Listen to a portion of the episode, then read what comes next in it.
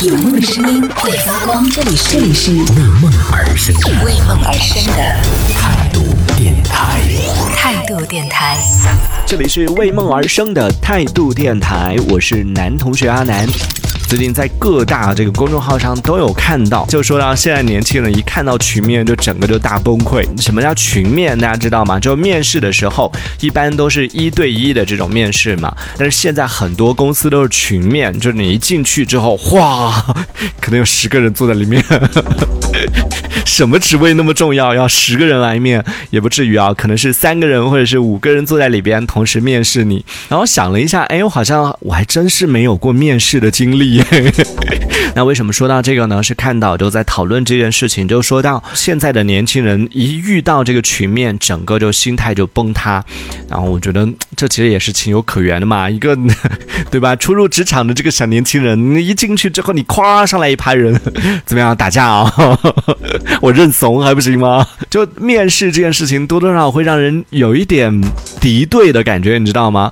像什么相亲啊、面试啊这一类的，都是一进进去之后，他都是要在考察你。我们今天刚好有 HR 在现场，你可以讲一下，你一般去向这个被面试者啊去提问题的时候，你是出于什么样的这个考量？就我个人的感受来说，虽然说我自己 没有经历过什么面试啊，但我个人看到的、听到的，我自己认为啊，就你进去之后，面试者给你的一种感觉，好像他每抛出一个问题，都是在刁难你，就想要看看你第几个问题能够难到你。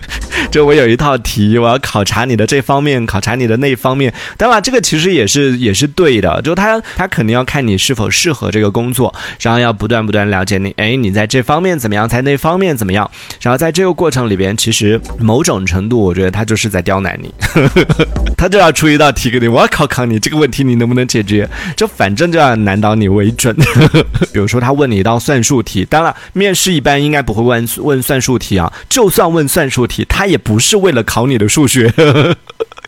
比如说他问出来的那个问题，可能是一种生活，就比如说很无聊的那种问题。我相信现在应该没有 HR 会问这种问题，但可能也有，就类似的，比如说你妈妈和女朋友同时掉到水里，你要救谁？类似这样的啊，或者是你和老板一起出去吃饭的话，你会选什么样的餐厅？当提出这种问题的时候，你以为他考察你的是你更爱你妈妈还是爱你的女朋友吗？你以为他考察你的是你这个呃对美食的了解程度吗？不，他考察你的可能是在这个问题背后，当你回答出来一个答案之后，他不会去挑你回答的，哎，这个人哪里好？哎，他考虑问题很全面，他一般去挑的都是这个人这里不行，嗯，那个人那里不行，哎，就不管你怎么回答，在他眼中都是不完美的。这样听起来感觉好像面。面试那些人都很变态，对不对？他们就是很变态啊！按这样的话，他们怎么可能找得到合适的人呢？他们会在每个人身上，比如说你同时进来十个人面试，一二三四五六七八九十，十个人每个人都是有问题的，然后他会去当中选哪一个问题是相对比较轻的，哪一个问题是相对比较少的。这这都是我臆想的，我自己猜的。关于面试这件事情，大家比较喜欢单面还是比较喜欢群面？以及面试的过程当中有没有让一些让你印象深刻的这样的一些经历，都可以来和我们分享一下。在微信公众号里边搜索“态度电台”，微信公众号里边搜索“态度电台”，添加为好友，发送消息来参与到我们的互动当中。哦，很意外，今天我们除了小皮猪外，还有另外一个 HR 失忆也是吗？他说我也是做面试的，不过呢，我主要是问一些技术类的，或者是聊一聊他之前做。做过的一些项目啊什么的，然后要去戳人家的痛处，所以之前那个项目为什么结束呢？为什么要离开之前那个项目呢？对不对？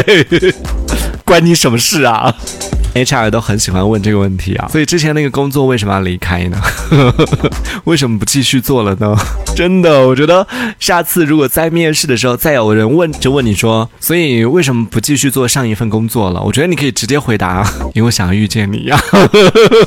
好，我们来看一下，大家有遇到什么样的一些情况啊？这个混蛋他说我曾经有遇到过那种叫你说十个优点和缺点的，这个也挺难的。就现场让你说十个优点和十个缺点，请问我可以跟你要一张纸写出来一下吗？整理一下吗？